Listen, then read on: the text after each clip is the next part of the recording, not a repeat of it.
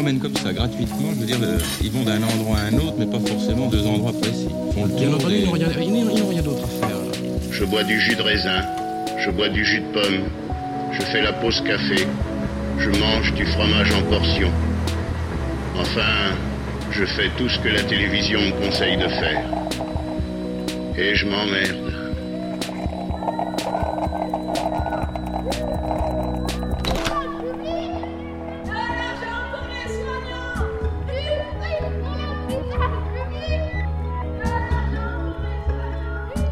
Radio Monobloc. Radio Monobloc. Comment racontera-t-on tout cela dans 10, 20, 30 ans? Est-ce que l'histoire commencera dans une ville chinoise dont la plupart d'entre nous, il y a quelques semaines, ignorions jusqu'au nom? Peut-être sur un marché où un homme est en train de vendre un animal des bois capturé l'autre jour grâce à la forêt qu'il aura coupée, réduite, détruite pour débusquer l'animal qui volait en se cognant la tête. De ce marché l'autre, dans une ville d'Italie, du Liban ou du Royaume-Uni. Puisque nous n'avons plus que les réseaux, les messages publics, les journaux, on lit, plus que jamais, Je vous écris d'un pays lointain. Je vous écris d'Italie, d'un pays ravagé par la mort depuis quelques jours. Je vous écris d'Espagne, d'Allemagne, du Canada, de Suède. Je suis au bout de la rue et je dois vous écrire. Un homme capture une chauve-souris à Wuhan. Il lui découpe les ailes et en fait un bouillon. Immense ville d'11 millions d'habitants dans le Hubei. On a pensé un temps que tout y resterait. Dans le Hubei, Wuhan, 11 millions d'habitants. Impossible de couper les ailes du papillon. Un homme écrit La ville où je réside en Chine semble, depuis un mois et demi maintenant, s'être figée dans une ambiance mortifère où les rares passants se risquant à une sortie dehors se dévisagent étrangement. Sous leurs masques, on devinerait presque leur étonnement de croiser un être humain. Moi qui avais été habitué depuis mon arrivée à la frénésie et à la densité de l'espace public, je découvre à présent le calme, le vide, la solitude, l'attente et la répétition, devenues les uniques composantes de mes journées. Plus tard, d'autres hommes meurent, dans d'autres villes, à l'autre bout du monde. Les frontières ferment les unes après les autres. Nous l'avons écrit ailleurs. Puisque nous ne sommes pas médecins, il ne nous reste plus qu'à faire ce qu'on croit savoir faire le mieux. Dormir, lire, relire, écrire, ranger un petit espace, se baigner sans lac, sans rivière, sans la mer, et faire de la radio. Mais il est difficile pour nous de savoir quoi dire et comment le dire en ce moment. Nous sommes plus habitués à sortir dans la rue et poser des questions dehors aux gens que nous ne connaissons pas. Il est 18 heures. En fonction des sons que vous nous enverrez, en fonction de ce que nous pourrons faire, nous allons essayer de prendre l'antenne un peu tous les jours, tous les jours à 18 heures. Vous pouvez nous écrire, vous pouvez nous appeler. Est-ce que tout cela va vraiment contribuer à inventer d'autres façons de travailler, d'autres façons de produire, d'autres façons d'enseigner? On a beaucoup parlé de lenteur ces derniers jours. On a beaucoup parlé de solitude aussi. Au fur et à mesure des jours, on sent surtout se creuser le partage entre ceux qui n'ont pas d'autre choix que d'aller travailler et ceux qui auront toujours la possibilité de faire autrement. Entre ceux qui peuvent se réfugier chez eux et ceux qui ne le peuvent pas. Entre ceux qui sont seuls et ceux qui ne le sont pas.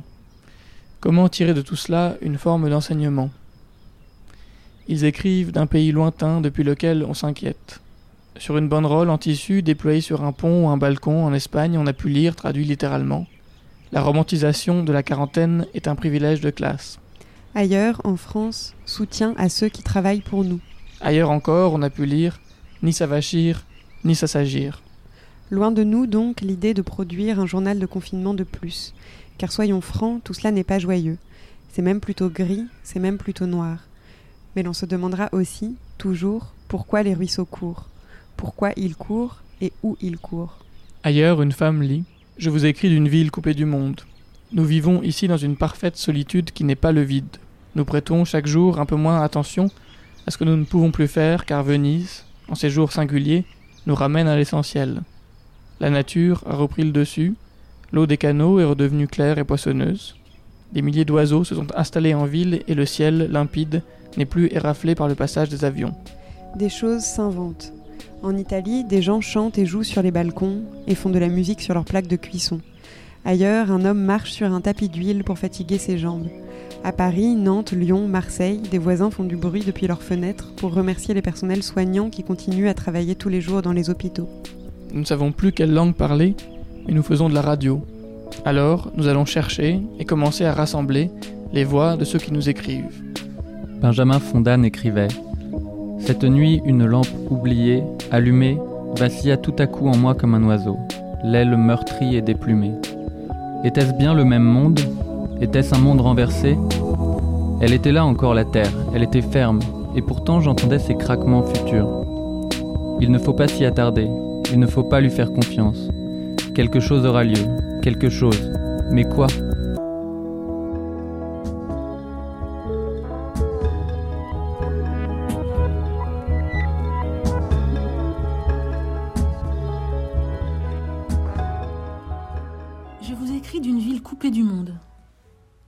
Ici dans une parfaite solitude qui n'est pas le vide. Nous prêtons chaque jour un peu moins attention à ce que nous ne pouvons plus faire, car Venise, en ces jours singuliers, nous ramène à l'essentiel. La nature a repris le dessus, l'eau des canaux est redevenue claire et poissonneuse, des milliers d'oiseaux se sont installés en ville et le ciel, limpide, n'est plus éraflé par le passage des avions. Dans les rues, à l'heure de la spesa, les Vénitiens sont de nouveau chez eux, entre eux. Ils observent les distances, se parlent de loin, mais il semble que se ressoude ces jours-ci une communauté bienveillante que l'on avait cru à jamais diluée dans le vacarme des déferlements touristiques. Le tourisme, beaucoup l'ont voulu, ont cru en vivre, ont tout misé sur lui, jusqu'à ce que la manne se retourne contre eux, leur échappe, pour passer entre des mains plus cupides et plus grandes, faisant de leur paradis un enfer. Venise, en ces jours singuliers, m'apparaît comme une métaphore de notre monde. Nous étions embarqués dans un train furieux que nous ne pouvions arrêter, alors que nous étions si nombreux à crever de ne pouvoir en descendre. À vouloir autre chose que toutes les merveilles qu'elle avait déjà à leur offrir, les hommes étaient en train de détruire Venise. À confondre l'essentiel et le futile, à ne plus savoir regarder la beauté du monde, l'humanité était en train de courir à sa perte. Je fais le pari que lorsque nous pourrons de nouveau sortir de nos maisons, aucun Vénitien ne souhaitera retrouver la Venise de 2019. Et j'espère de tout mon cœur que lorsque le danger sera passé, nous serons nombreux sur cette terre à refuser que nos existences ne soient que des fuites en avant. Nous sommes ce soir des millions à ignorer quand nous retrouverons notre liberté de mouvement. Soyons des millions à prendre la liberté de rêver un autre monde. Nous avons devant nous des semaines, peut-être des mois pour réfléchir à ce qui compte vraiment, à ce qui nous rend heureux. La nuit tombe sur la Sérénissime. Le silence est absolu. Cela suffit pour l'instant à mon bonheur. Tutto bene. La voix que vous venez d'entendre est celle d'Ariel Buteau qui nous a envoyé ce matin une lecture du texte qu'elle a écrit pour décrire la solitude et le silence de Venise, actuellement et depuis quelques jours. C'est une des nombreuses contributions que nous avons reçues depuis mercredi, depuis que nous avons lancé un appel à contribution avec notre collectif de radio.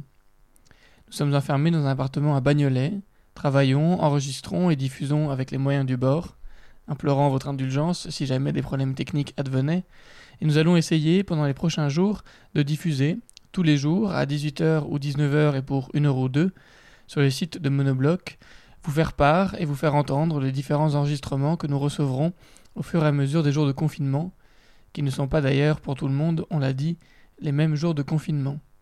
Vous allez maintenant entendre une proposition de Manuel Morera qui s'intitule Comment s'en sortir sans sortir et qui constitue le premier volet d'une série que nous diffuserons jour après jour.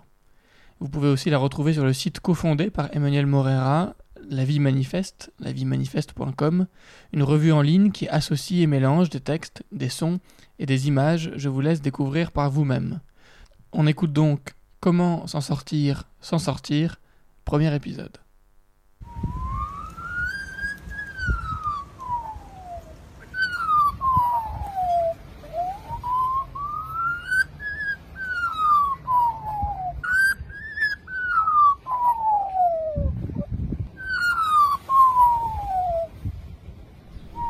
À bord du bateau Ville.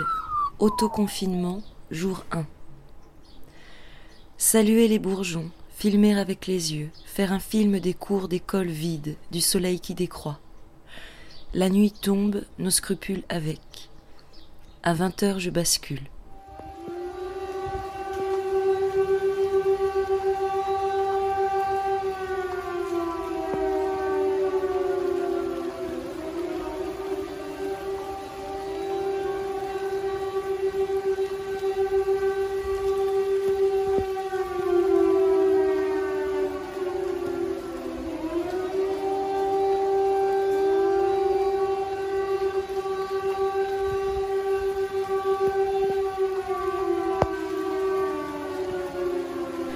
Pisser dans l'herbe mouillée, une fois, deux fois, une fois de jour, une fois de nuit. S'asseoir dans l'herbe mouillée, une fois, de nuit. S'adosser au grillage, écouter les lumières, regarder les passants, le cul dans l'herbe mouillée, dans la terre, le cul terreux. Dévaler la pente herbeuse sur le cul, une fois, de nuit. La remonter avec les pieds.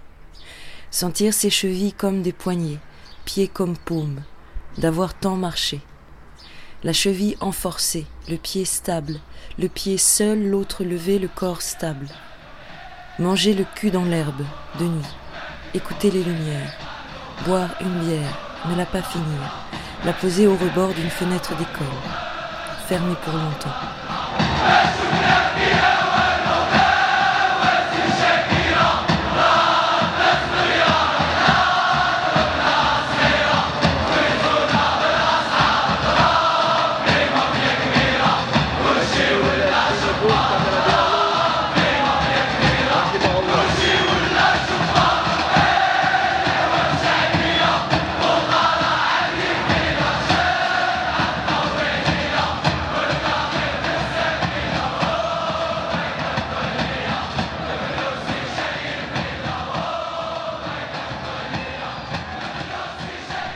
Passer devant la maison de la meilleure amie de l'adolescence, passer devant.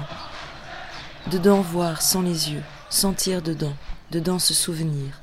Marcher. Une heure, deux heures, trois heures. Marcher une heure, deux heures, deux jours.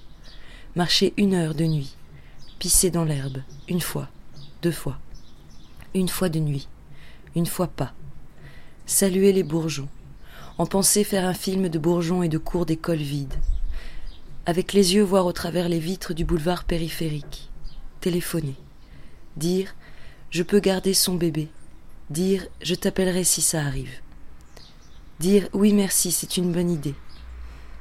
Marcher sur le bitume, la cheville comme poignet, le pied comme paume, souple et musclé. Longer les voies rapides, marcher dans les ruelles, dévaler les talus toucher au travers des grillages la riche terre d'ici amassée en grand tas en place d'une autoroute, bifurquée.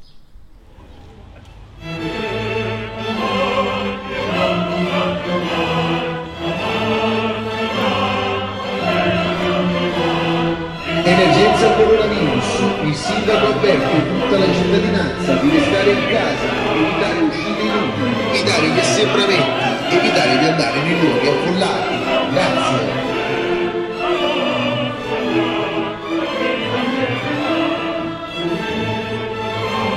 Emergenza coronavirus. Il sindaco ha aperto tutta la cittadinanza di restare in casa, evitare uscite inutili, evitare gli assembramenti, evitare di andare nei luoghi affollati. Grazie.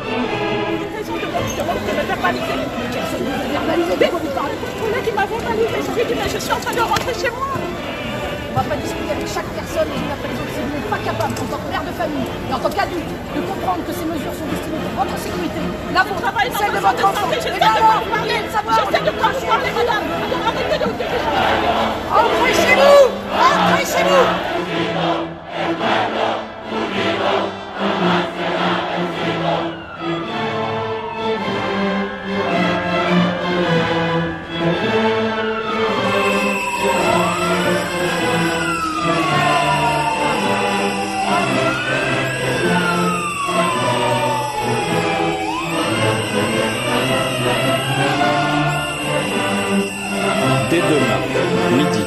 pour une durée de 15 jours qui pourrait être prolongée.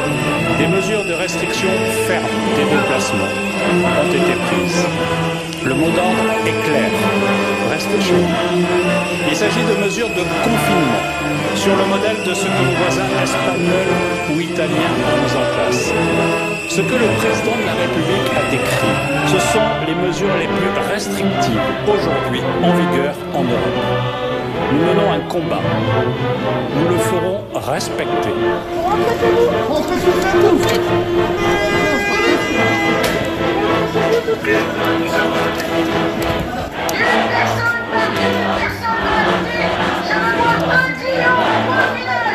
Emergenza coronavirus. Il sindaco avverte tutta la cittadinanza di restare in casa, evitare uscite inutili, evitare gli assembramenti, a evitare di andare nei luoghi a parlare. Grazie.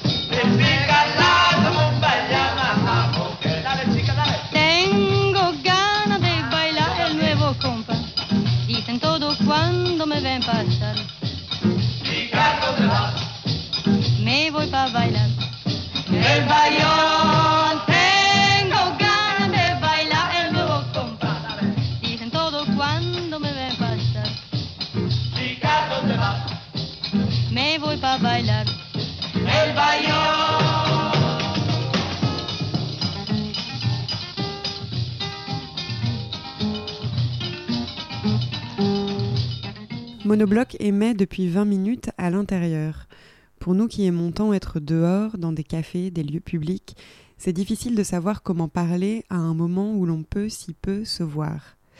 L'équipe de Monobloc, elle aussi, est éclatée. Nous pensons aux autres qui sont loin de ces micros, nous nous appelons et nous travaillons quand même tous ensemble. Car pour se parler, on peut toujours bien sûr s'appeler. Alors nous avons eu envie d'appeler quelqu'un que j'ai la chance de très bien connaître et qui aime raconter des histoires. Elle habite à Orléans, à quelques mètres de la Loire. Elle ne peut pas s'y promener en ce moment, mais depuis sa fenêtre, en se penchant un peu et en tournant la tête à gauche, on voit la Loire entre les immeubles. Depuis ce matin, sa télévision ne marche plus. Heureusement, il reste ces histoires qu'on se raconte. Alors quelles sont ces histoires qui, dans l'histoire, ont parlé d'épidémie, de confinement? Quelles sont ces histoires aussi qui parlent d'histoires que l'on se raconte en ces temps-là? Et il y a quantité de contes, d'histoires, bon, sans parler des romans, hein, ça c'est euh, autre chose, mais quantité d'histoires qui font allusion ou qui se passent pendant une épidémie ou qui parlent d'une épidémie. Et moi, cette épidémie, ça m'a tout de suite fait penser au Décaméron de, de, de Boccace. Est-ce que vous pouvez nous raconter un Alors, peu la trame de l'histoire? que- Qu'est-ce que c'est que le Décaméron? Eh bien, c'est une suite de nouvelles, 100 nouvelles. Le cadre, c'est la peste à Florence au XIVe siècle, qui fait des ravages épouvantables. Euh, nous dit de vaillants hommes, de belles dames, de gracieux jouvenceaux que n'importe qui aurait jugé en parfaite santé, dînèrent le matin avec leurs parents, compagnons et amis, et le soir venu, soupèrent en l'autre monde avec les trépassés. Donc c'est une épidémie absolument radicale. Pour fuir l'épidémie, cette jeune dame de la bonne société décide de fuir Florence et de s'installer dans un lieu paradisiaque, évidemment. Et comme euh, elles veulent éviter l'ennui ou la discorde, elles s'adjoignent trois beaux jeunes gens. Il y, a un, il y a un petit écho aussi avec ce qui se passe aujourd'hui. euh, de- Voilà. des gens qui peuvent aller s'enfermer ailleurs et penser à, à autre chose. Voilà, voilà pourquoi c'est, j'ai tout de suite euh, fait l'association d'idées avec le, le Décaméron. Mais alors eux, ils s'appellent la brigade, ils ont mis un jeu en place. Chaque jour, chacun doit raconter une histoire. Donc, euh, dix jeunes gens enfermés pendant dix jours, ça fait 100 histoires. Voilà, le chiffre 10 est important, Déca, 10, Décaméron. Voilà. Et ces histoires, entre autres, moi je les aime beaucoup. Bon, ça parle beaucoup d'amour, de toutes les sortes d'amour. L'amour courtois, mais l'amour euh, charnel, euh, voire vulgaire, euh, l'amour adultère, enfin toutes les sortes d'amour. Et ça parle beaucoup des femmes. Et au XIVe siècle, Boccace prend la défense des femmes. Voilà. C'est un- livre presque féministe euh, au XIVe Euh, siècle? oui, oui, oui. Alors de temps en temps, il ne manque pas de les égratigner aussi. hein. C'est de même que égratigner le clergé, par exemple, ou l'Inquisition à cette époque-là. Bon, c'était quand même dans l'air du temps. Mais en gros, ce livre, pour moi, c'est un livre féministe et qui défend en particulier la parole des femmes, parce que euh, Boccace montre qu'elles qu'elles maîtrisent, qu'elles utilisent la parole et qu'elles dominent les choses et, et les, les, les aléas de la vie, les contraintes de la vie par la parole. Et moi, ça, ça me plaît. En tant que conteuse en particulier, ça me plaît beaucoup. Et alors, est-ce qu'il y a une Voilà. de ces histoires, par exemple, une de ces 100 histoires que vous pourriez histoire. nous raconter? Une histoire que j'adore raconter, qui s'appelle, euh, je ne sais plus comment elle s'appelle en fait, tiens. Je sais que La Fontaine s'en est inspiré, il appelait ça le calendrier du vieillard, mais bon, c'est la dixième euh, nouvelle. Je ne vais pas la raconter parce que ce serait trop long, mais la résumer et puis peut-être un petit passage que j'adore dire. Donc je résume. Avec plaisir. un riche juge de Pise, devenu vieux, épouse une ravissante jeune fille, la plus belle de toute la cité de Pise. Et puis, dès la nuit de noces, eh bien, comme dit Boccace, il est maintes fois capot et recapot, il est épuisé, donc il décide de bien calculer ses forces.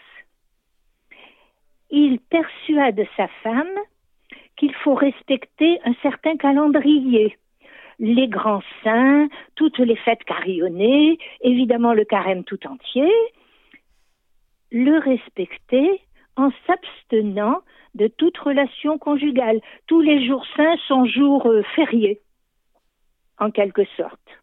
Inutile de dire que cette belle jeune femme trouve le temps bien long. Un jour, au cours d'une promenade en mer, voilà que la belle dame est enlevée par le corsaire Paganino. On peut l'imaginer très beau, ce Paganino. Hein C'est pas mais on imagine. Et euh, il la console si bien, il est si doux, si charmant que, évidemment, le juge et son calendrier sont bien vite oubliés.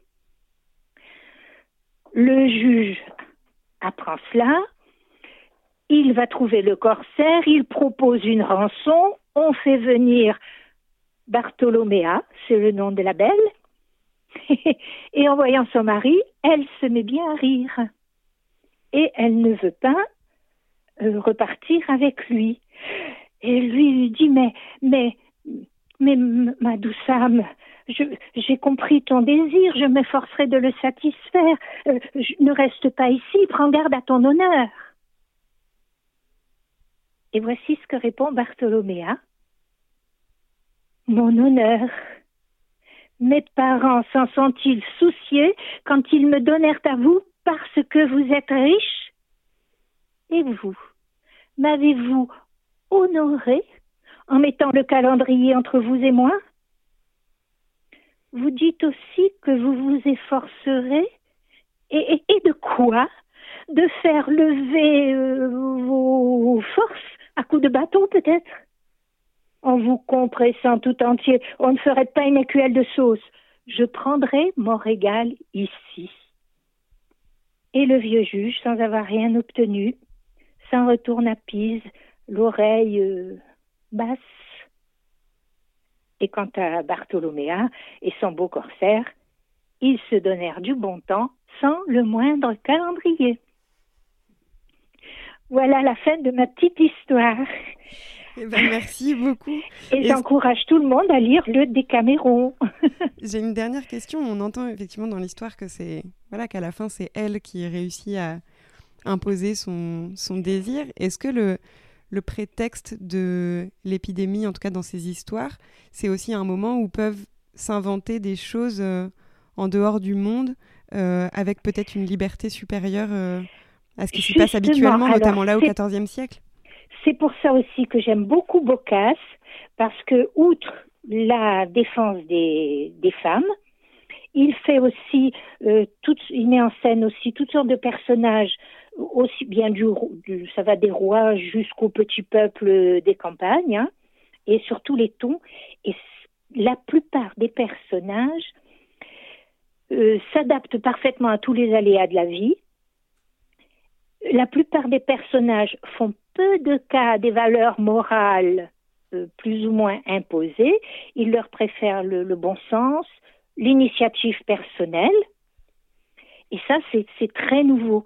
Les, valeurs pratiques l'emportent sur l'ordre ancien, chevaleresque et, ou euh, religieux. Hein. Et, et dans ses contes, Boccace fait une esquisse d'un nouvel idéal de vie, plus bourgeois peut-être que, que, que chevaleresque, comme j'ai dit tout à l'heure, mais c'est quand même euh, quelque chose de, de nouveau. hein. De même que défendre toutes les sortes d'amour, de même que défendre les femmes, euh, de même que écrire des nouvelles, parce que c'est la première fois qu'on voit apparaître cette euh, forme littéraire. Donc ça aussi c'est nouveau, une nouvelle. Donc pour toutes ces raisons, j'aime beaucoup Boccace. Eh ben merci beaucoup. Bon courage à tous, prenez soin de vous. Vous aussi, merci. Au revoir.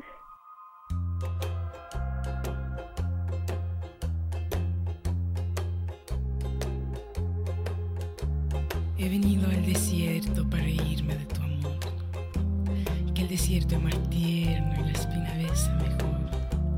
He venido a ese centro de la nada para gritar. Que tú nunca mereciste lo que tanto quise dar. Que tú nunca mereciste lo que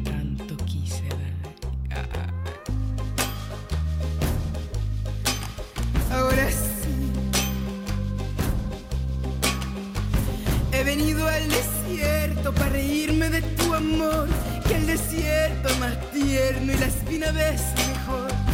He venido a ese centro de la nada para gritar que tú nunca mereciste.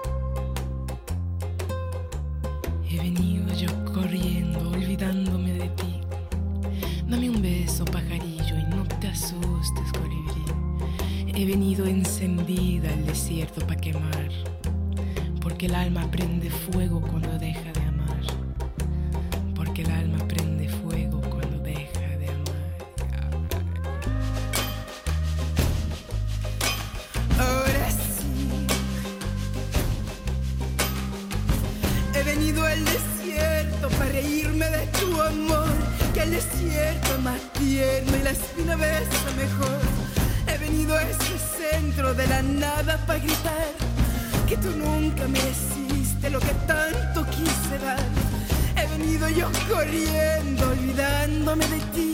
Dame un beso, pajarillo, y no te asustes, colibrí. He venido encendida al desierto para quemar, porque el alma prende fuego.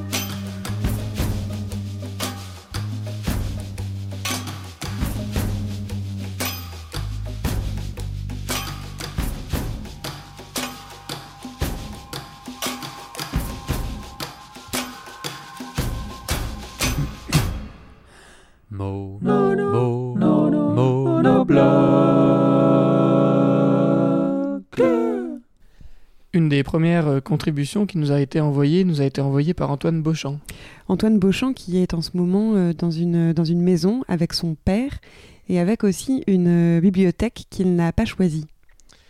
Dans cette bibliothèque qu'il n'a pas choisie, vous allez le comprendre, se trouve un très grand nombre de livres épuisés, de livres rares, de livres qu'on ne connaît pas forcément. Alors chaque jour, euh, Antoine Beauchamp a décidé de partager avec nous des lectures de ces livres, euh, souvent des années 60, 70, qu'on a un peu oubliés. Aujourd'hui, 15 hommes pour un grand chelem. 15 hommes pour un grand chelem. Christian Montaignac. Édition Kalman Levy, 1977. Chapitre 1er. L'humilité conquérante.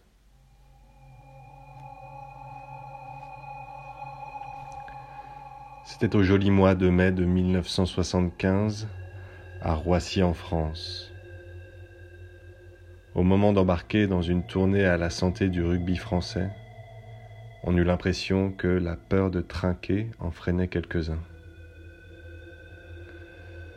Toujours est-il qu'avant de décoller à la recherche de son altitude de croisière, l'équipe de France avait son petit air historique. À l'instant, on promettait beaucoup de fois à ces novices pour déplacer les fameuses montagnes Springbok, les mêmes qui par deux fois à Toulouse et à Paris avaient accouché d'une victoire face à un 15 de France à la recherche de son orgueil. Jamais par le passé, une équipe de France n'était apparue aussi tendre pour se lancer dans la fournaise. Quelques références parlaient suffisamment. Sur les 28 joueurs ayant participé au dernier tournoi des cinq nations, 10 seulement étaient présents. Astre, Averous, Bertran, Etchenik, Sangali, Romeu, Fourou, Scrella, Gilbert, Cholet. Sur les 30 envoyés spéciaux du championnat de France, trois étaient de la précédente expédition en Afrique du Sud. Scrella, Yashvili, Bertran. Enfin, 14 d'entre eux n'avaient jamais été internationaux. Quant aux 16 autres, avec Roland Bertrand et ses 24 sélections comme recordman, ils ne correspondaient pas au portrait robot des grognards recherchés pour toute campagne.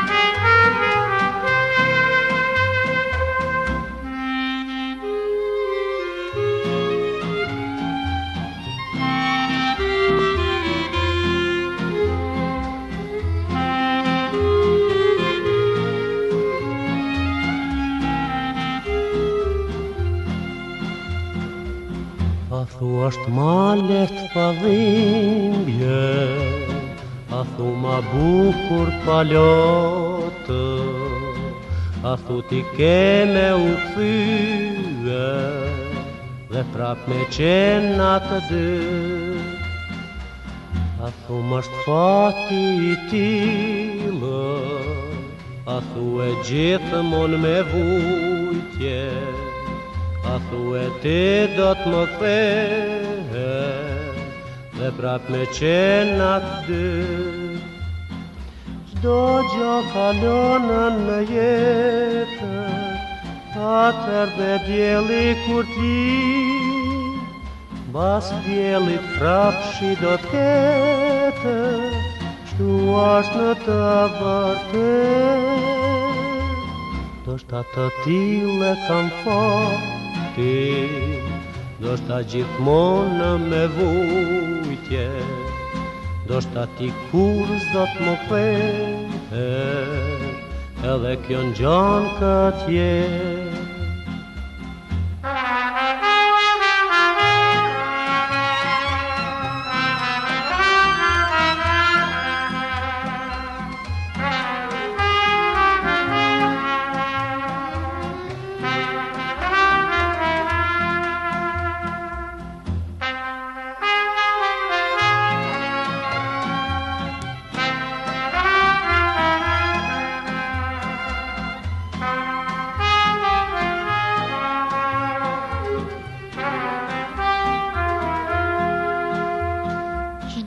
gjo kalonën në jetë Atër dhe djeli kur t'li. Basë djelit prap shi do t'kete Kështu ashtë në të vërtet Do shta të tile kam fati Do shta gjithmonë me vujtje Do shta ti kur s'do të më kthehe avec un John Cartier.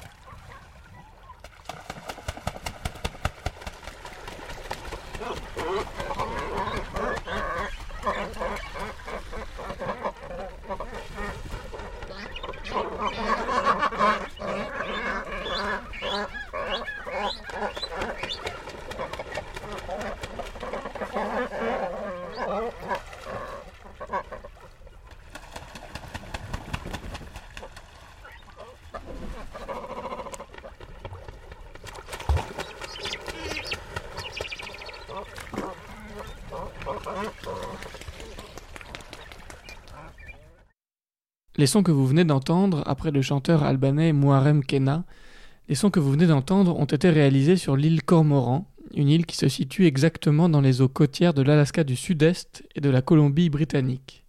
Et nous allons maintenant presque à l'opposé, au sud de l'Amérique, à bord d'un bateau qui remonte lentement depuis le pôle sud jusqu'au Brésil, à la recherche d'un port qui l'accueillerait. C'est une espèce de nef des fous, mais ce ne sont pas des fous qui sont repoussés de port en port, ce sont de riches passagers, des touristes. La personne que vous allez entendre et qui a souhaité garder son anonymat est employée sur ce bateau. Nous allons essayer de l'appeler régulièrement dans les prochains jours. Il nous raconte leur périple, leurs tentatives pour trouver un port d'attache, un port d'accueil. Allô Ça va? Ouais, tu m'en- tu m'entends là? Tu dois être décalé là. Ouais, un peu. Ouais. Parle-moi. Compte, compte jusqu'à 10. 1, 2, 3, 4, 5, 6, 7, 8, 9. Ouais, bon, c'est très très décalé. Enfin, je suis pas sûr de l'avoir prouvé, mais c'est très décalé. Je crois qu'il y a carré- carrément 5 secondes de décalage là. D'accord. Bon, mais où est-ce que t'es Ouais, comme ça normalement. Euh... Ah là, euh, on est dans le. On est en train de remonter euh, depuis Montevideo en direction de... du Brésil. Et vous sur le bateau, donc pas de risque du coup quoi. Ah non, non, non. Oh, et pour l'instant, nous, on est dans une espèce d'univers clos dans lequel euh, il n'y a pas de, de risque de contamination. Donc ça, c'est super. On est plutôt chanceux finalement. Et on va peut-être faire la quarantaine en mer. Donc tu vois, ça c'est... euh, Mais tu devais rentrer plus tôt, non? Ouais, ouais, ouais, ouais. On devait rentrer le 14, 14 mars. Donc à partir du 14, c'est que euh, on est rallongé, tu veux. Mais attends, mais qu'est-ce qui s'est passé concrètement? Ah bah, du coup, euh, du coup, euh, on devait désembarquer à Montevideo. La, la comment ça s'appelle? La, la ville de Montevideo, elle nous a pas accepté les non plus parce qu'on est tombé pile au moment où le chef d'État faisait une sorte de discours comme quoi il fermait ses frontières. Après, on a essayé avec Buenos Aires, du coup, c'était exactement la même. Il s'est passé la même chose. Et finalement, ben, le choix est fait de rentrer en direction des territoires français en essayant ben, euh, au passage voilà, de, de, de peut-être les embarquer dans des, euh, dans des villes euh, ben, brésiliennes ou françaises, si jamais c'est encore ouvert et possibilité de, de trouver des avions pour être rapatriés. En fait. Donc là, vous êtes repoussé d'un port à l'autre et, et, vous, et vous cherchez la, la frontière qui vous acceptera, quoi. Ça, c'est ça. Incroyable, donc vous voguez, vous voguez contre le confinement, quoi. Ouais, c'est ça. Mais on est, on est, on est bien, hein. On est bien parce que il n'y a, pas de risque de contamination. On est euh, dans un univers euh, sain, clos. Il y a un bon esprit à bord. Donc on est bien, quoi. Si c'est que là, si tu veux, je suis en train de, je dois aider euh, le, le cellier de la cave, en fait, tu veux, de la cave du bateau à ranger les cartons de vin. Et, et ça, tu sais, c'est des boulots qui me tombent euh, dessus, tu vois, un peu au, au coup de sifflet, tu vois, pour donner des coups de main sur le bateau. Dans une ambiance solidaire. Et donc quoi, là, ils viennent de te siffler, là? Ouais, ouais, ouais. Bon, mais attends, raconte juste au moins ce que t'as autour de toi, là, quoi. Ce que j'ai autour de moi, ben là, je suis dans ma piole. euh, Il y a le, le bateau qui est en train de prendre les vagues de face, tranquillement, à petite vitesse, pour économiser du, du carburant, euh, pour être sûr de pouvoir arriver à bon port.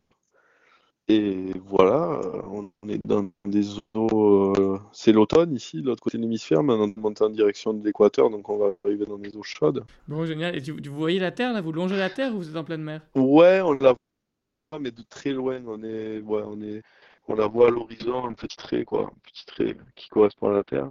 Mais bon, on est en mer, hein. Bon, mais écoute, alors, je vais te laisser aller à tes, euh, à tes tâches, à tes tâches navales. Mais alors quoi On se rappelle demain à la même heure et on continue? Ouais, ça roule. Mais demain, vous serez où, là Bah, en direction de Rio, toujours. Bon, mais écoute, non, mais je te retiens pas plus longtemps. Mais alors, demain, parlons-nous euh, tranquillement. Et puis, tu, tu nous décriras le bateau. Et puis, un peu là où vous êtes allé, non? Ouais, ça marche, pas de problème. Bah, vogue bien. Et à demain, alors. hein. À demain, hein. Ciao. Salut, salut. On continuera à suivre ces prochains jours le périple de ce bateau en mer, la voie la plus lointaine qui nous soit parvenue jusqu'à présent. Continuez à nous écrire à l'adresse radiomonobloc.gmail.com, à nous envoyer vos créations sonores, des musiques ou ce que vous voudrez. Nous le disions, l'équipe de Monobloc est séparée. Nous ne sommes qu'une partie à tenir l'antenne depuis Bagnolet, mais les autres euh, nous écrivent. Et tout de suite, c'est Clément qui, depuis Belleville, nous envoie quelques sons du confinement. Chers amis, comme vous, voilà plusieurs jours que je vis enfermé avec ma tendre compagne dans un petit appartement au sixième étage d'un tendre immeuble de six étages. Cet appartement a beau être tendre, il n'en est pas moins petit. C'est pourquoi très vite les bruits et sons auxquels nous avons accès sont devenus très, très, très redondants. Ce sont ces sons que je voudrais vous faire entendre maintenant. Il s'agit pour moi de me décharger un peu sur vous de l'éternelle répétition de ces mêmes sons qui commencent doucement à me courir. Donc on... je vous fais faire un petit tour de l'appartement.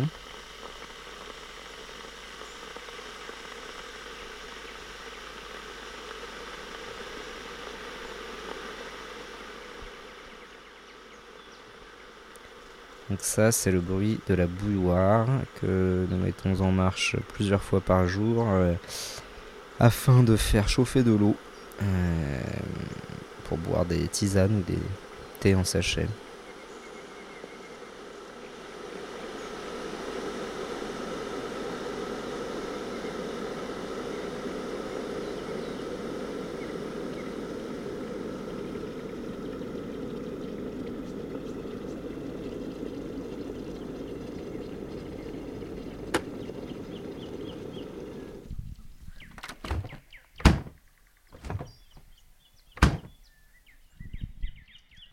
Ça, c'est le bruit du frigo qu'on ouvre euh, de très très nombreuses fois par jour.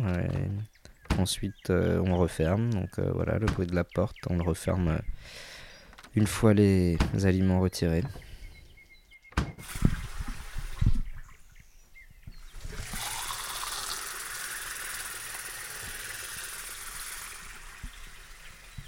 Ça, c'est le son de l'eau qui coule du lavabo de la salle de bain, dans lequel nous nous lavons souvent les mains, avec un petit pain de savon saveur abricot.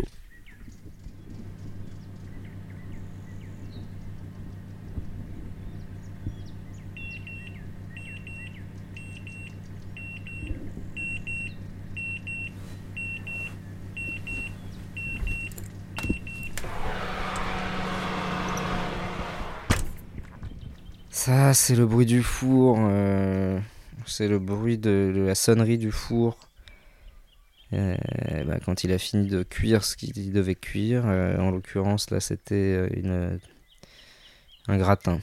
Voilà, un gratin, pommes de terre, oignons, béchamel, gruyère râpée.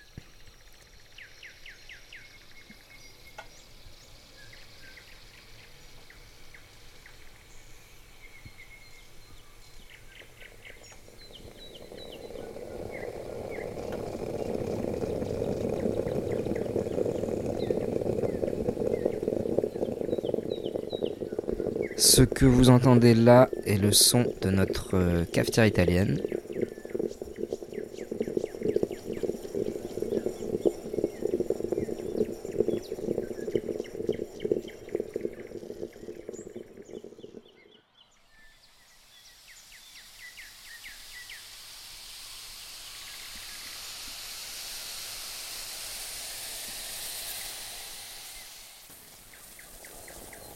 Celui-ci est le son de notre seconde euh, cafetière italienne, un peu plus grande que la précédente.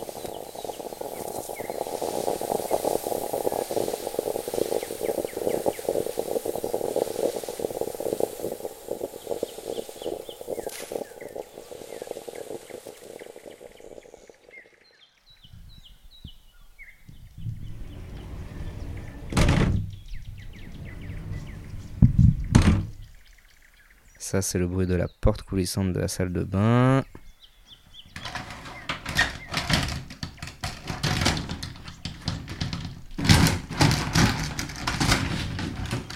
Ça, c'est le bruit de la porte coulissante de la douche.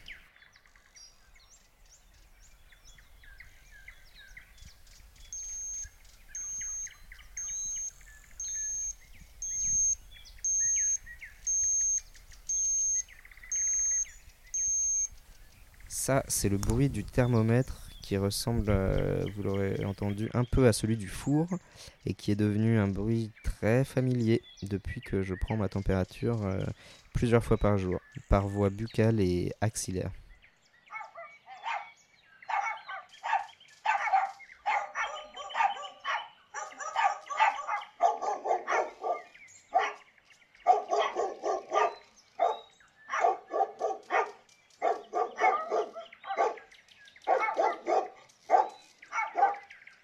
Ça, c'est le bruit que font nos huit chiens depuis euh, le début du confinement. Voilà, c'est des aboiements qui ne s'arrêtent pratiquement jamais, euh, étant donné qu'ils sont huit, euh, dorment rarement au même moment. C'est un bruit assez agaçant.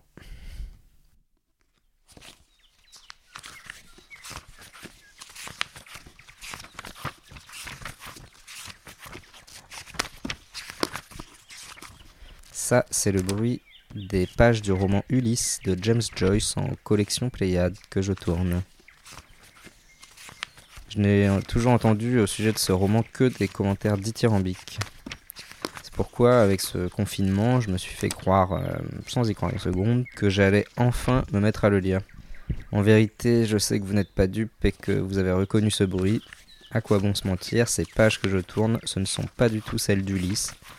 Ce sont celles du dictionnaire pour vérifier l'orthographe du mot dithyrambique.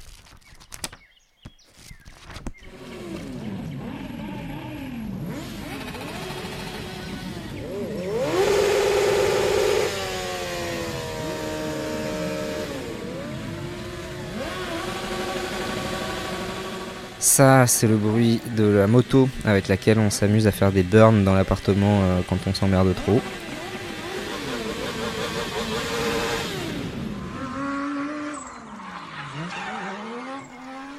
Ça, c'est le bruit de la voiture avec laquelle on s'amuse à faire des drifts dans l'appartement quand il n'y a plus d'essence dans la moto et qu'on ne peut plus aller en mettre puisqu'on n'a pas le droit de sortir de chez soi et qu'on s'emmerde trop.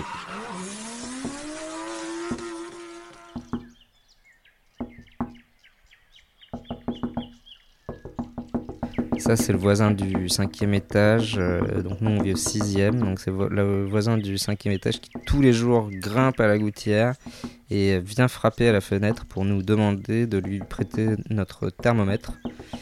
Euh, chose qu'on ne fait jamais. On ne prête jamais ce thermomètre. Et donc, tous les jours, il grimpe à la gouttière. Tous les jours, il redescend sans thermomètre.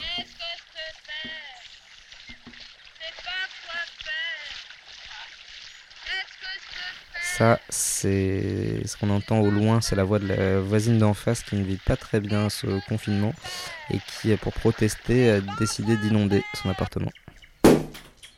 Ah, ça, c'est le bruit des bouchons de bouteilles de champagne. Alors, au début, c'était un bruit rassurant, mais c'est un bruit qui est vite devenu irritant quand il a commencé à dangereusement se répéter et que euh, ma compagne a commencé à en ouvrir une par heure. Donc, euh, je pensais pas dire ça un jour, mais c'est un bruit que je ne supporte plus.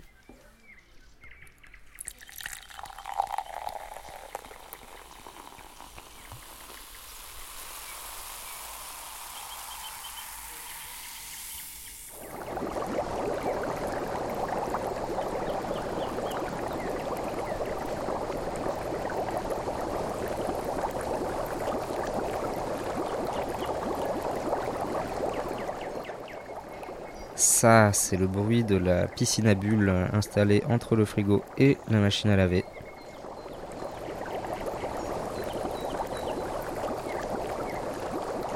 Et alors ça, c'est la voix de tous les vieux schnocks euh, qui, qui viennent squatter notre putain de piscine à bulles et qui passent leur temps à radoter les mêmes conneries en boucle et qui commencent à trop nous saouler et qui veulent pas sortir et qui aiment beaucoup trop la piscine à bulles et qui parlent et qui parlent et qui se répètent et qui c'est toujours la même chose. Eh ben, c'est que je travaille et les autres foutent rien. Voilà exactement ce que je pense. Euh, que la question, justement, où le désaccord est complet, c'est que nous sommes à l'époque de la publicité. C'est l'horreur du monde moderne qui fait de publicité. Euh, donc, je serais partisan de la modestie, à savoir que Ce qui compte, c'est l'objet. Euh, ce qui compte, vous avez un appareil devant vous, j'espère qu'il est magnifique. Mais, après tout, euh, le bonhomme qui l'a fait, il devait avoir des ennuis, il était peut-être cocu, il était peut-être pédéraste, il était peut-être euh, blondinet, peut-être qu'il était androgyne, peut-être qu'il avait mal à la gorge. J'en sais rien.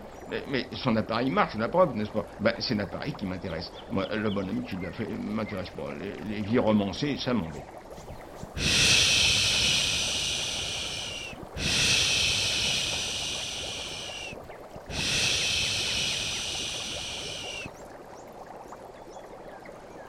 On n'écrit pas, on ne parle pas dans le désert.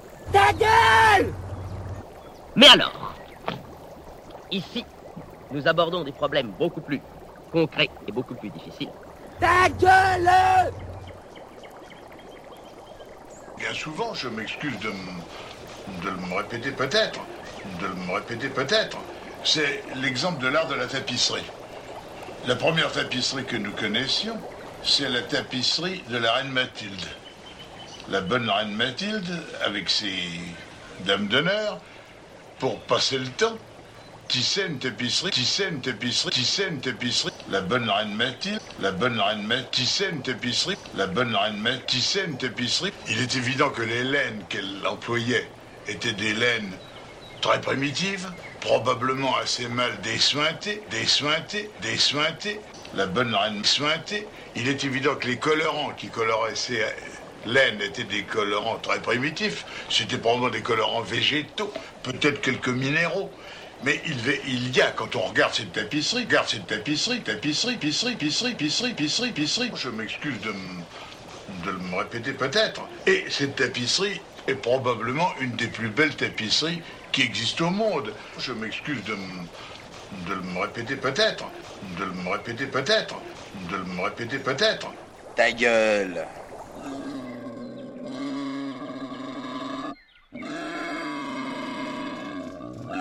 Ça, c'est le bruit euh, que font les sangliers qui rôdent euh, à la fois en bas de l'immeuble et dans la cour de l'immeuble, euh, puisque comme je, je l'avais prédit il y a quelques jours, euh, la vie animale euh, en ville est en train de reprendre le dessus et, et se saisit des interstices laissés vides par l'homme pour reprendre possession d'un environnement dont il n'aurait jamais dû être spolié. Voilà. Donc entre le bruit des sangliers et, le bruit des chiens, il y a une sorte de, de concours euh, permanent dans le, dans le cri, quoi.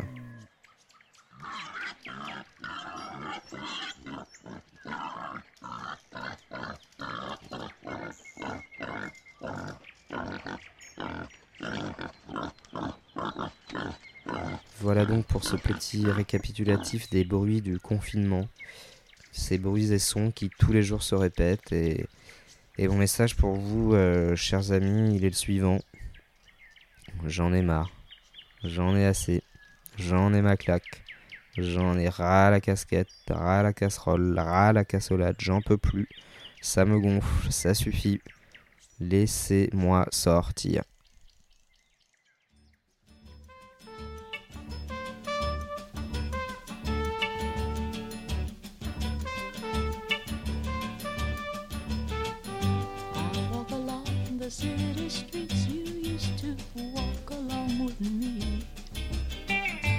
And every step I take recalls how much in love we used to be.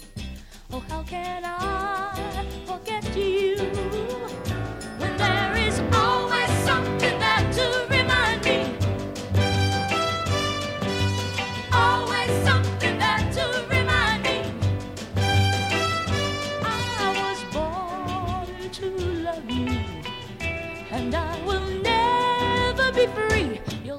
a part of me.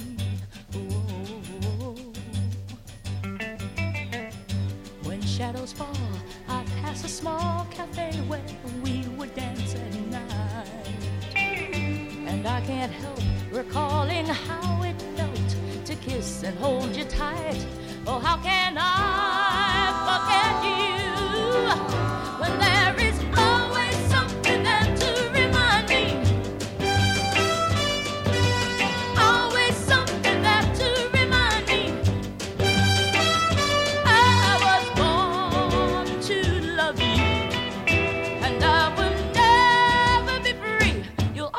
a part of me.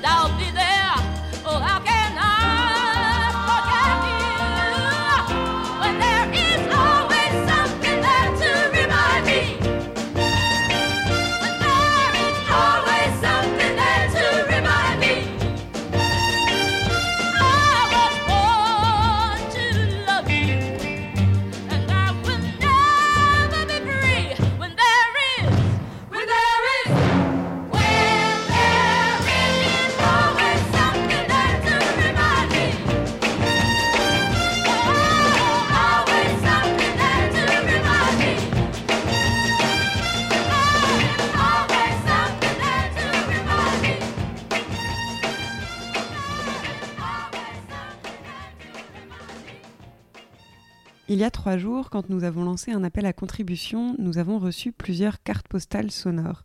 Alors nous nous sommes dit que chaque jour, nous pourrions simplement proposer pendant quelques minutes d'emmener nos oreilles ailleurs.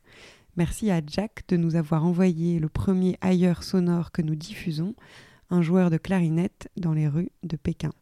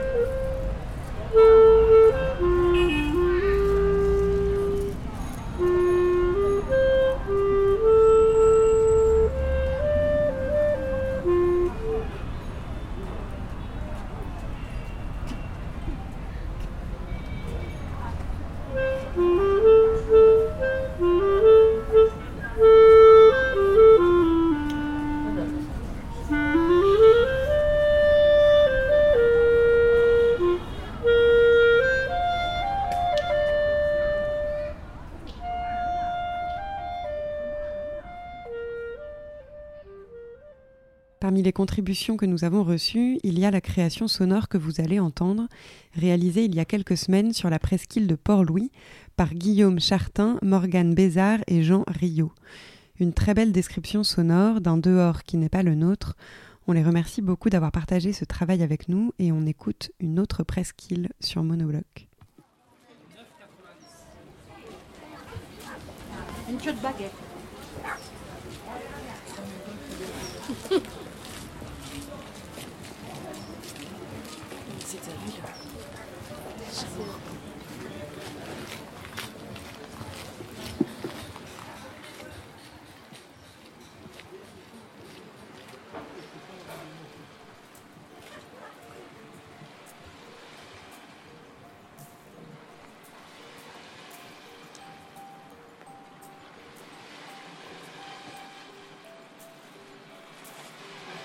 Faut-il passer par les courreaux de Groix Longer les remparts de Port-Louis? Et ses gavres à tribord? Remonter au serré, se frayer un passage, pénétrer? Dans cette ria, ce fjord, cet aber, cet estuaire, cette petite mer? Vivre cet univers?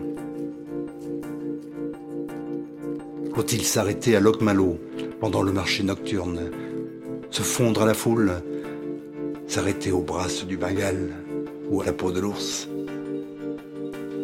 Écouter ces chants de la rade et des ramoneurs de menhir Puis, à deux heures du matin, un peu enivré au fil de l'eau, seul, laisser monter cette étrange mélancolie et s'arrêter s'envahir de poésie, écrire, chercher l'ouverture du poème, qui deviendra la clé de ce fragile moment. La liquidation du monde se poursuit, dit René Char. Lâcher prise.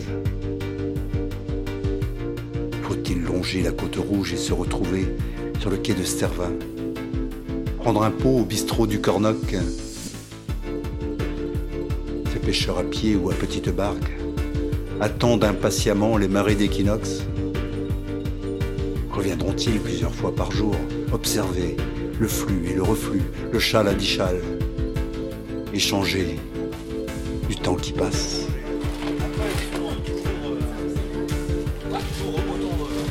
Oui,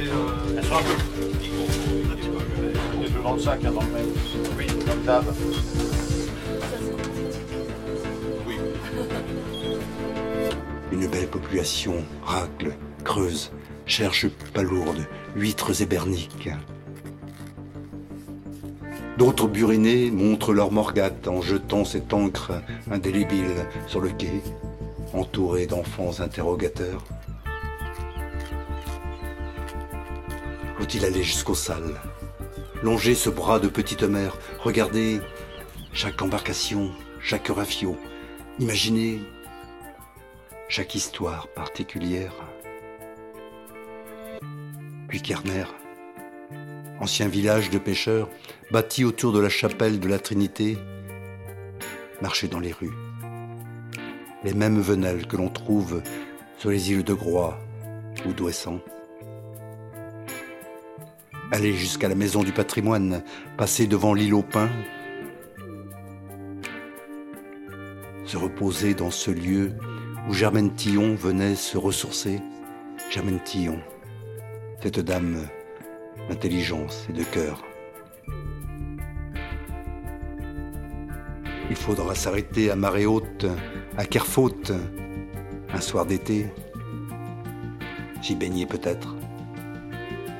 Puis, faire un grand saut jusqu'au bout de la presqu'île, marcher sur cette route entre mer et océan, ce tombolo, passer près des anciens marais salants et regarder s'envoler les aigrettes, les fous de bassan, le héron cendré. Nous irons voir les mangeurs d'oreilles, ces immenses humains que l'on croise au bar des sables ou sur les quais ils nous offriront un verre de cidre et nous parleront de leurs pêches auturières. Nous prendrons un thé au comptoir Gavray. Françoise nous conseillera un livre de poésie, un roman. Je commencerai brièvement à lire sur le trait d'union, la navette entre Gavre et Port-Louis, l'usage du monde de Nicolas Bouvier. Puis me perdre à nouveau dans cette autre presqu'île pour me perdre à nouveau dans cette autre presqu'île. Merci à Guillaume Chartin, Morgane Bézard et Jean Rio de nous avoir proposé d'écouter une autre presqu'île. Et tout de suite, Mélanie du collectif Monobloc est quant à elle dans le village de Luc, dans la Drôme. Elle nous propose aujourd'hui une première chronique. Il sera question de violette, de poésie et de recherche d'une plante médicinale. Chronique de Luc, première. Une grande maison, deux enfants, un mafé, un arbre miracle, de bons amis et des cadavres exquis. Et vous la laissez tranquille, vous. D'accord, tu dis? Je disais, mais vous remettre mon t-shirt normalement. Non, tu restes tranquille, je t'en prie. Youhou Jaco Il a terminé au bout de 4 Non, heures. reprends moi, bro, ouais. Hum? Au bout de 3 heures. Encore, elle n'a même pas terminé. Euh, attends, pas de suite. Non, mais tu fais quand, quand t'as envie. J'essaie d'abord de me rappeler l'histoire. Ok. C'est bon. Les bons amis. Il était une fois dans une, maison où, où vivait un petit lapin. Il, il faisait très froid. Il avait très faim. Alors il décida de sortir pour chercher à manger. Il cherchait, cherchait et trouva de grosses carottes. Il en entama une. Au bout d'un moment, il n'a plus faim. Il, et il, il regarde son autre carotte. Il se dit Mon voisin, le cheval, doit avoir faim.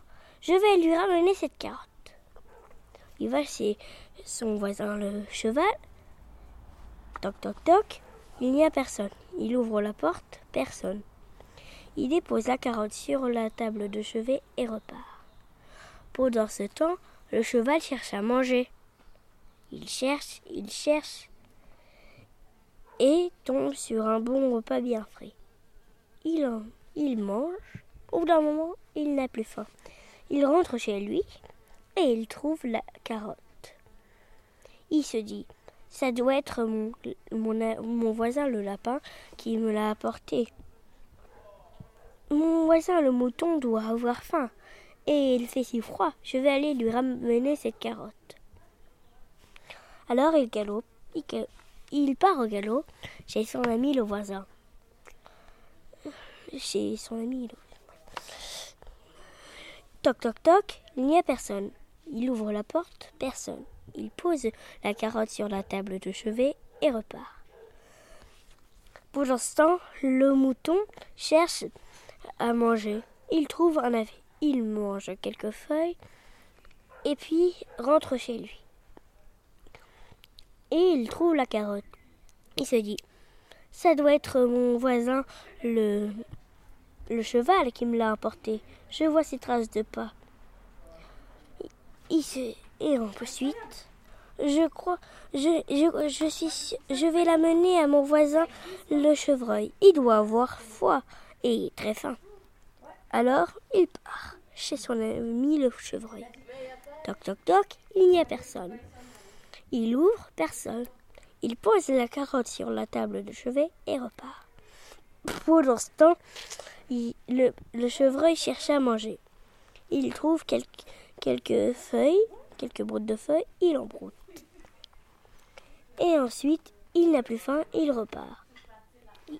Et il trouve la carotte. Il se dit, ça doit être mon voisin, le mouton, qui, qui l'a amené. Je vois, j'ai vu son poil roux qui- qu'il a perdu à l'entrée. Et ensuite, mon voisin le lapin doit avoir si faim. Je vais aller lui ramener cette carotte. Alors il part chez le lapin et, et dépose, ouvre, toc toc toc, il n'y a personne. Il ouvre la carotte, trouve le petit lapin et dépose la carotte sur son lit.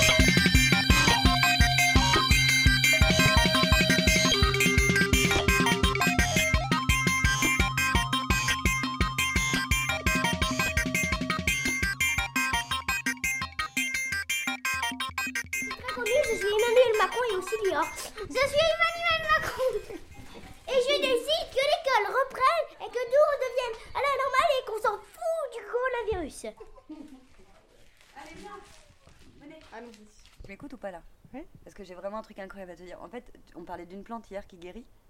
C'est la quercétine. Ça, tu te souviens de ça Et ben, c'est la substance en fait qu'on enlève du Sophora japonica. Ah ouais? Non mais c'est l'arbre du jardin. C'est pas foufou Radio. Mais je trouve ça incroyable quand même. C'est la radio? T'as checké sur internet? Mais oui, j'ai regardé quercétine parce que j'ai demandé du coup à Rima qu'elle me dise c'est quoi la plante. Elle m'a dit quercétine, je regarde quercétine, la molécule active du Sophora japonica.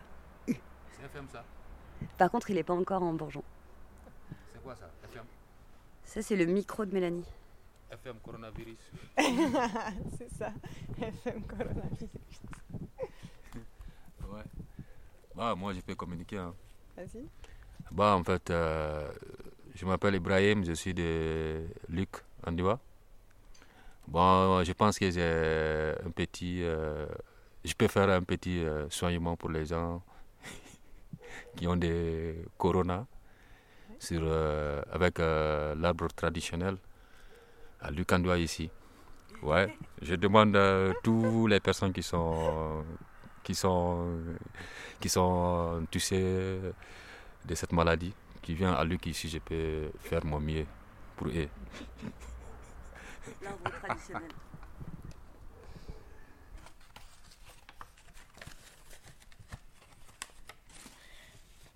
Un chronomètre, balader, un livre gentil qui téléphonait le futur.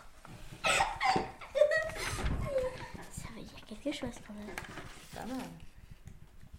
Le suivant.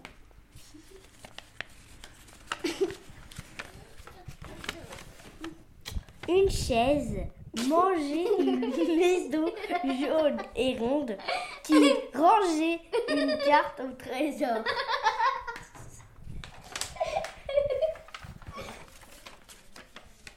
Un chronomètre baladé, un livre gentil qui téléphonait le futur. La ville de Paris dit une plante méchante qui voyageait, je mange. Je m'appelle Lior et nous sommes à Lucan d'Ivoire vers Lyon, dans le d'Ivoire, euh, avec des montagnes dans le sud. Bye. Euh, Elena, mais c'est trop bavard, ils étaient 8 derrière. Non. Bon, ils vont bien. Oh putain, un téléphone de merde. Bref, voilà. C'est une photo de heureux. Imagine ici. Une photo de heureux. Je comprends rien à ce hôtel. Euh, qui dit euh, quid de votre résidence? Euh, Elle, elle est chaude pour venir début avril ici, si c'est possible. Tiens, voilà, ils sont là. Attends, mais c'est qui? Bah, il y a Jorgen. Ça, je pense que c'est sa coloc.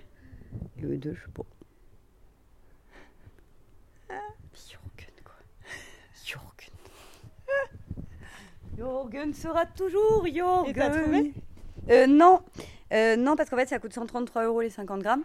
Ah merde. Oui. Par contre, elle m'a dit euh, quercétine égale quercus égale chêne. Alors, du coup, j'ai commandé deux macérats de bourgeons de chêne.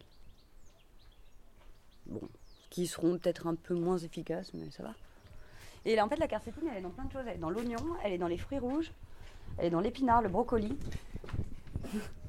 Et oui, eh ben oui, on en parle peu. Je pense que c'est le nouveau remède contre le Non, je pense pas que c'est le nouveau remède. Je pense que c'est forcément comme la vitamine C. Il y a des substances qui nous immunostimulent à des endroits. Et que la quercétine, probablement, en fait, elle est efficace sur l'asthme et, et les allergies. Donc, si elle nous renforce, euh, si elle est antivirale, consacrée ou spécialisée, enfin, tu vois, genre, c'est un antiviral qui va aller plus sur les voies pulmonaires. Donc, ça ne peut pas nous faire de mal. J'ai envie de te dire. Voilà.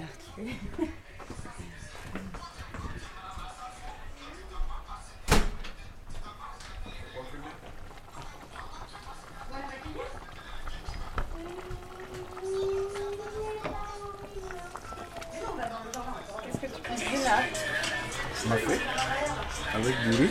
C'est ça M'a fait avec du riz. Ma cuillère de boulette ou pas Ouais, carrément. Allons-y. On prend un peu de aussi, quand même. Non. Si. Aujourd'hui, non. Si. Aujourd'hui, non. Ouais, c'est fini. On va là. Euh, on va faire une cueillette de violettes D'accord. Et on va où? Euh, dans un jardin.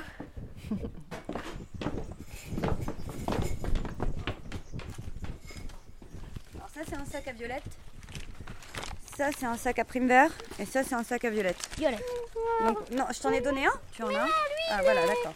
Bah, un pour vous deux et un pour euh, Mimosa, un pour moi.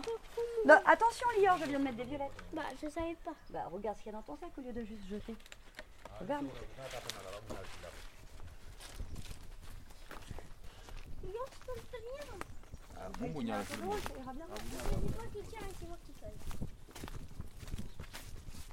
On peut quand même te dire quelques coups de main parce que c'est un peu très bien contre la tête. Ça, le fait Alors, doucement. il y en a ici. Ah, bien, parfait. Et il y en a un petit peu là aussi, les garçons. regardez. Donc, je vais poser de l'autre côté, vous faites tout ce coin-là. Vous ramassez les. Ne marchez pas dessus. Essayez plutôt de les cueillir.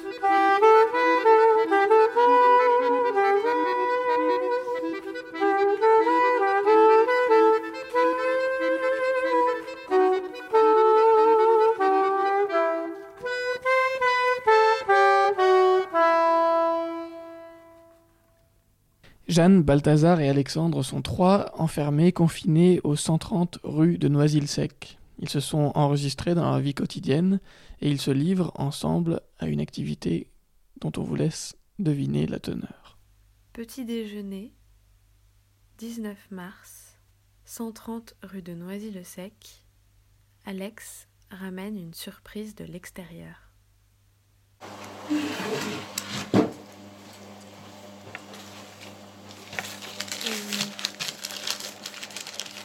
Ah, oh, pas mal. Force. Visons. Ah, C'est une bonne voyelle, ça. Retourner.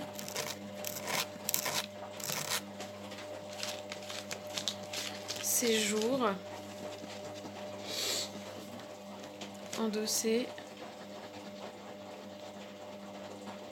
Fond. Il est coquin, ce morceau de banane. hein.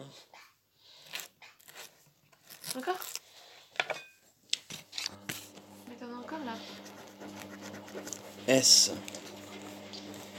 Vison et sage. Des ogres et est. Il a vraiment goût de café turc ce café, vraiment beaucoup. C'est. Euh, yacht. Ou yatch. Usé et séjour. Ah le S c'est bien. Loisir et vaste. Univers.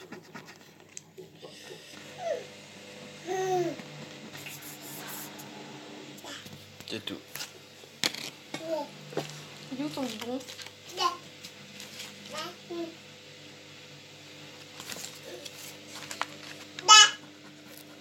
Ah Étayé.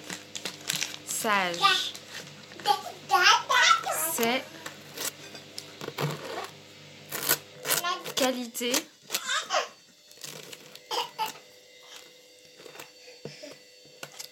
Yacht.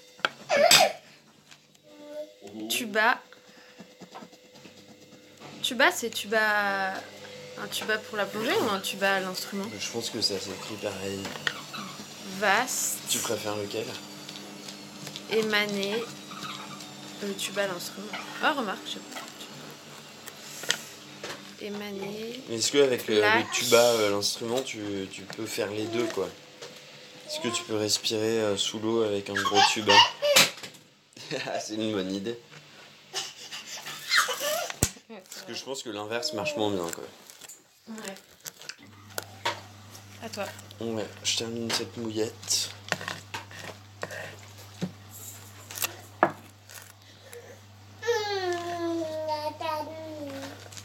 Hum, bah, t'as bon. Tu veux encore ta banane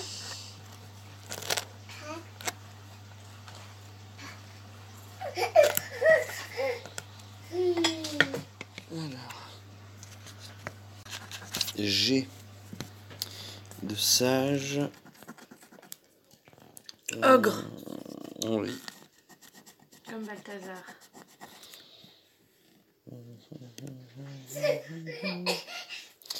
Et relégué. Je crois bien que c'est tout. Ouais.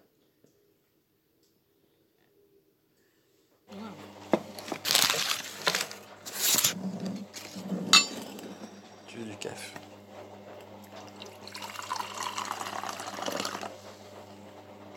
J'en ai déjà. Hum. Une petite cuillère. Là, à la salade.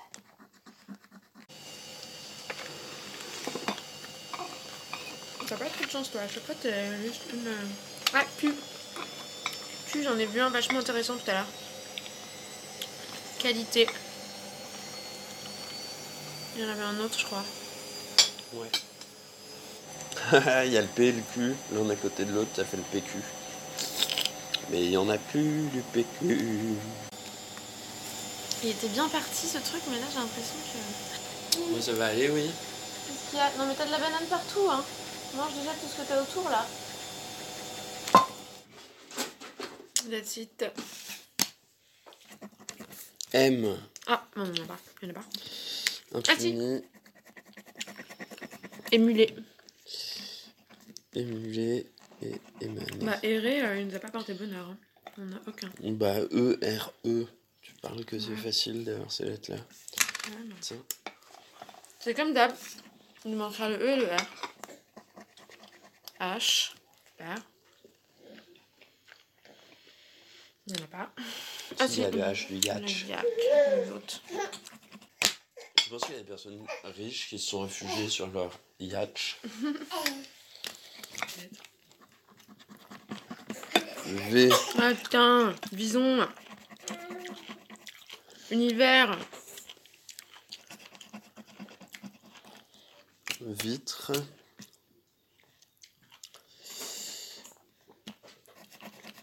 Bon, on peut récapituler un peu les lettres qui nous intéresseraient. C, N, R, E. Quoi. Comme d'hab. Ouh, ça me chauffe les oreilles ce truc en fait. D, bah voilà.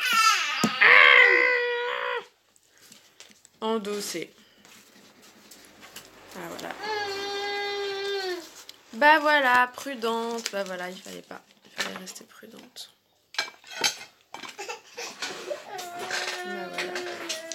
Voilà. hein. On a tout perdu. On a perdu la force. Et Monsieur Banane là, ça va? On a perdu le luxe.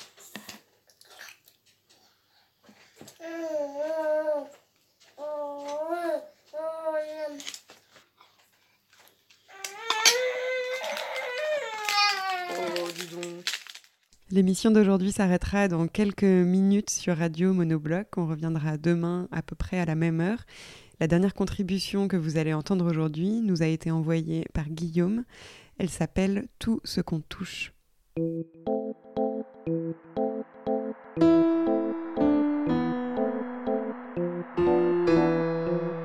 Tout ce qu'on touche se détruit.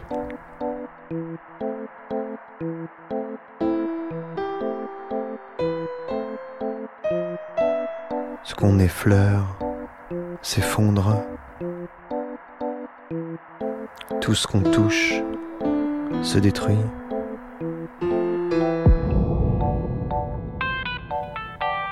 L'affreux affleure.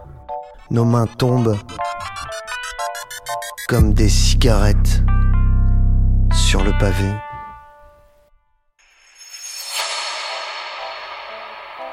Elles rejoindront un jour la mer seront avalées par des tortues.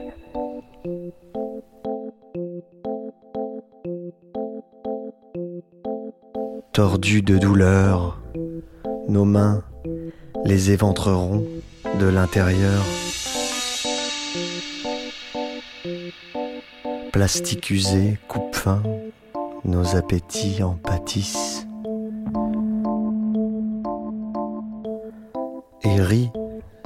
Ceux qui n'ont pas eu, eux, de lendemain.